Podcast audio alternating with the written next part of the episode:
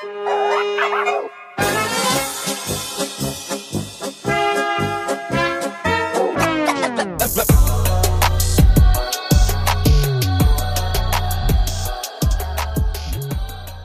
zusammen, hier ist die Moni. Ich bin eure Podcast-Hostin vom Kulturell Inkorrekt Podcast. Vielen Dank, dass ihr eingeschaltet habt. Heute ist ein ganz, ganz besonderer Tag wieder, der internationale Aktionstag zum Equal Pay Day. Neun Tage, glaube ich, früher als letztes Jahr. Und ich möchte diesen Podcast dazu nutzen, um auf dieses Thema Equal Pay Day und Gender Pay Gap aufmerksam zu machen, weil es mir ganz besonders wichtig ist. Mich interessieren finanzielle Unabhängigkeit und finanzielle Bildung sehr und ich finde, der Equal Pay Day bzw. die Gender Pay Gap spielt eine sehr, sehr große Rolle. Ja, also wie schon gesagt, ist heute der internationale Aktionstag äh, für die gleiche Bezahlung von Frau und Mann. Der Equal Pay Day markiert also symbolisch den geschlechtsspezifischen Entgeltunterschied, der laut dem Statistischen Bundesamt, Bundesamt, das wird von denen erhoben, jedes Jahr aktuell auf 18 Prozent gesunken ist. Also letztes Jahr 2020 ungefähr um dieselbe Zeit haben wir gab es eine Senkung auf 19 Prozent. Dieses Jahr äh, seit Dienstag glaube ich stehen wir bei 18 Prozent. So. Bei dem Equal Pay Day gibt's auch einen weiteren wichtigen Begriff, die Gender Pay Gap. Die der oder das Gender Pay Gap, wie auch immer man das nennen will, ähm, ist auf Deutsch die Lohnlücke, die sich bei Mann und Frau vor allem im durchschnittlichen Bruttostundenlohn unterscheidet. Also diese Lohnlücke bezeichnet ähm, bei den durchschnittlichen Bruttostundenlohn von Frau und Mann Gender Pay Gap. Es ist ja schön, dass man oder dass es wieder um ein Prozent gesunken ist, die Gender Pay Gap. Allerdings muss man sagen, in Deutschland hinken wir immer noch ganz, ganz stark hinterher. Wir, wir haben in Deutschland eine der größten Gender Pay Gaps in Europa.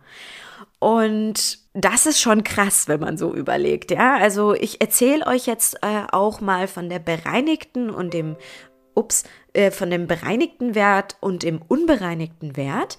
Diese 18% stellen den unbereinigten Wert dar. Also ist es so, dass dieser unbereinigte Wert zum Beispiel die ursächlichen Faktoren nicht berücksichtigt und die Differenz ist deshalb so groß, weil mehr Frauen als Männer zum Beispiel in schlechter bezahlten Berufen und in Teilzeit arbeiten. Der bereinigte Gender Pay Gap ist im Gegensatz dazu oder liegt bei 6 Prozent. Also da wird zum Beispiel wirklich der Mann und die Frau und dessen Lohn, Bruttolohn mit vergleichbaren Qualifikationen und Tätigkeiten Berufserfahrungen sozusagen verglichen. Also zum Beispiel, wenn du jetzt BWL studiert hast und du bist Unternehmensberaterin oder Unternehmensberater, dann wirst du verglichen mit dem Mann, mit denselben, äh, mit einem Mann, mit den vergleichbaren Qualifikationen, also Master, Bachelor, äh, mit der Tätigkeit und mit deinen Berufserfahrungen. Und der, liebe Leute, der bereinigte Gender Pay Gap liegt immer noch bei 6% unverändert. Es ist ja so, dass wir, und das sieht man bei Großkonzernen, das sieht man überall, egal, egal welcher Studie ihr lest, ist es ja so, in den ersten Berufsjahren haben wir fast gleiche Entgelte. Aber wenn es dann zum Beispiel zur Familiengründung kommt, ich jetzt zum Beispiel ein Kind bekommen würde, dann äh, ist es ja so, dass viele Frauen zum Beispiel in Teilzeit gehen und ähm, das Problem ist dann natürlich, dass sie dann automatisch weniger verdienen.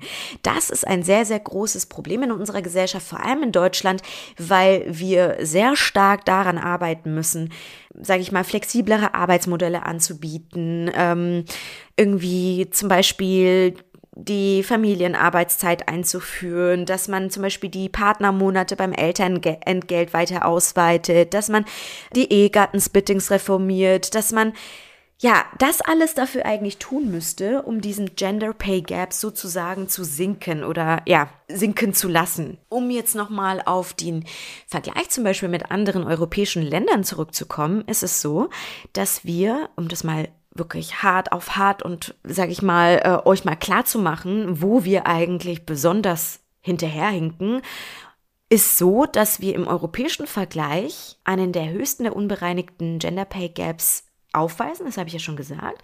Und von insgesamt 34 Ländern landen wir auf dem drittletzten Platz, Leute. Auf dem drittletzten Platz. Jetzt fragt ihr euch natürlich, okay, gut, wieso wird da nichts gemacht? Warum äh, ist das hier alles noch so traditionell? Und warum in Deutschland? Wir dachten oder wir denken eigentlich, Deutschland ist so, ne, bla bla bla und Vorreiter, also in Sachen Gender Pay Gap und Equal Pay äh, definitiv nicht. Zwar äh, arbeitet, die Bunde, arbeitet die Bundesregierung daran, für mehr Lohngleichheit zu sorgen. Das hat auch das Bundesministerium äh, für Familie sehr oft äh, äh, versucht zu tun oder zum Beispiel den gesetzlichen Mindestlohn eingeführt, die Kinderbetreuung ausgebaut, das Elterngeld und die Familienpflegezeit geregelt. Und seit 2017 versuchen sie auch, so eine gewisse Lohntransparenz zu implementieren oder zu etablieren, was dazu beitragen soll, dass die Entgeltunterschiede nicht mehr, also dass die Entgeltunterschiede verringert werden, weil äh, man da dann die Möglichkeit hat, beim Arbeitgeber zum Beispiel eine individuelle Auskunftsanspruch, einen individuellen Auskunftsanspruch zu erfragen. Und ja, das bedeutet halt sozusagen, dass du halt bei dem Unternehmen, wo du arbeitest, das Recht nun hast zu erfragen, wie hoch das Gehalt vergleichbarer Kollegen ist. Die EU-Kommission versucht das selbe mit dem Gesetzesentwurf auch auf europäischer Ebene durchzusetzen. Das bedeutet, die Gehälter von dir, von deiner Kollegin, von deiner Freundin, von deiner Mutter, von deinem Dad, ähm, gut, es ist ja eigentlich so ein Frauending und so, ähm, beziehungsweise Frauen sind da mehrheitlich betroffen, die wollen das auch stärker durchsetzen, dass auf Euro europäischer Ebene für mehr Transparenz gesorgt werden soll. Was ich jetzt sage, das ist ja alles schön und gut, Transparenz und so weiter und so fort, aber ja, also es wird viel dafür anscheinend getan. Ich finde, es reicht noch nicht ganz. Es braucht viel mehr Entgeltanalysen, viel mehr Gleichstellungsmaßnahmen, viel mehr flexiblere Arbeitsmodelle, auch zum Beispiel so, ich glaube, das war in Schweden, wo mir erzählt wurde, in Schweden ist es, glaube ich, so, dass der Mann mandatory, also wirklich verpflichtend zu Hause sein muss. Ich glaube sogar bis zu einem Jahr, wie Frauen. Ja, also äh, die kommen nicht drum rum, die können sich das auch aufteilen, aber auf jeden Fall, dass dieser Mutterschutz natürlich auch ein Vaterschutz ist und dass sie verpflichtet werden, wirklich, dass die Männer zu Hause bleiben, sodass dann nicht wirklich, also so dieses typische Rollenmodell, diese Stereotypen wie bei uns jetzt sind, die Frau bleibt daheim, drei Jahre vielleicht Maximum am besten kriegt dann Elterngeld, Kindergeld und what, whatever.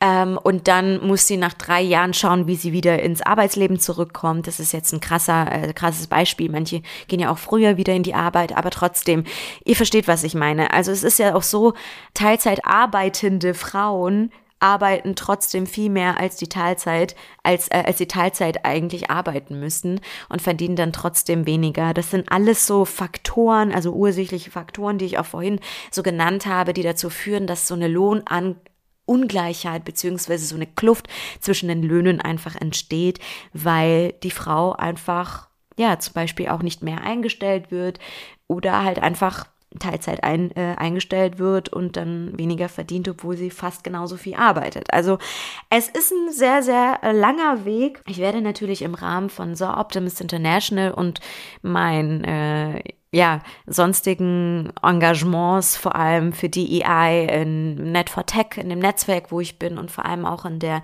in dem Großkonzern oder im Unternehmen, wo ich arbeite, versuchen, diese Themen voranzutreiben und aus der Welt zu schaffen. Es ist aber ein sehr, sehr weiter Weg. Was ich euch aber mitgeben möchte, ist ein Buchtipp und eins, ja, etwas, wozu ich euch empowern will. Und zwar habe ich nach einem Buch gesucht bzw. auch gefunden von Henrike von Platen. Sie ist Fair Pay Expertin und äh, sie hat das Buch über Geld spricht man, der schnelle Weg zur Gleichstellung. Also sie ist der Meinung, dass wenn man über Geld spricht und das Geld fordert, was man verdient, ist es der erste schnelle Weg zur Gleichstellung. Das habe ich auch auf meine Bü Bücherliste getan oder äh, gelegt und werde das auf jeden Fall mir holen, weil ja, man kann einfach nie auslernen. Und des Weiteren möchte ich euch dazu ermutigen, Ihr wisst ja, dass dieses Gesetz jetzt momentan in Deutschland existiert, dieses Transparenzgesetz. Ich weiß jetzt nicht, wie ich das anders nennen soll. Also fordert doch, wenn ihr das Gefühl habt, ihr verdient weniger im Gegensatz zu euren männlichen Kollegen, fordert doch mal so eine, so ein, fordert das doch mal an. Ähm, fragt doch mal, dass ihr das äh, wissen wollt, dass dieses Ex ähm, Gesetz ja existiert, dass ihr deswegen da Einsicht haben wollt und bei der nächsten Gehaltsverhandlung handelt euch mehr Geld heraus, Leute. Also eure Arbeit Geber werden nicht die Rechnungen für euch bezahlen, die werden nicht, äh, also die sind nicht in eurer Haut. Ihr wollt investieren, ihr wollt finanziell unabhängig vielleicht auch werden, ihr wollt mehr Geld verdienen, vor allem das verdienen, was ihr ja verdient, wirklich verdient, in dem Sinne von, wenn ihr die gleiche Arbeit wie, eurer, wie euer Kollege verrichtet, wieso verdient ihr dann weniger, wenn ihr die gleiche Arbeit verrichtet? Verstehe ich nicht. Also auf jeden Fall handelt mehr Gehalt ein, geht in die Gehaltsverhandlungen, erkämpft euch mehr Lohn daraus, bereitet euch gut vor mit Argumenten, mit Best äh, Practices, mit, mit einem Use Case, äh, mit einem Projekt, wo ihr besonders erfolgreich gewesen seid im letzten Jahr und arbeitet und kämpft für euer Recht, gleich bezahlt zu werden und vor allem fair bezahlt zu werden.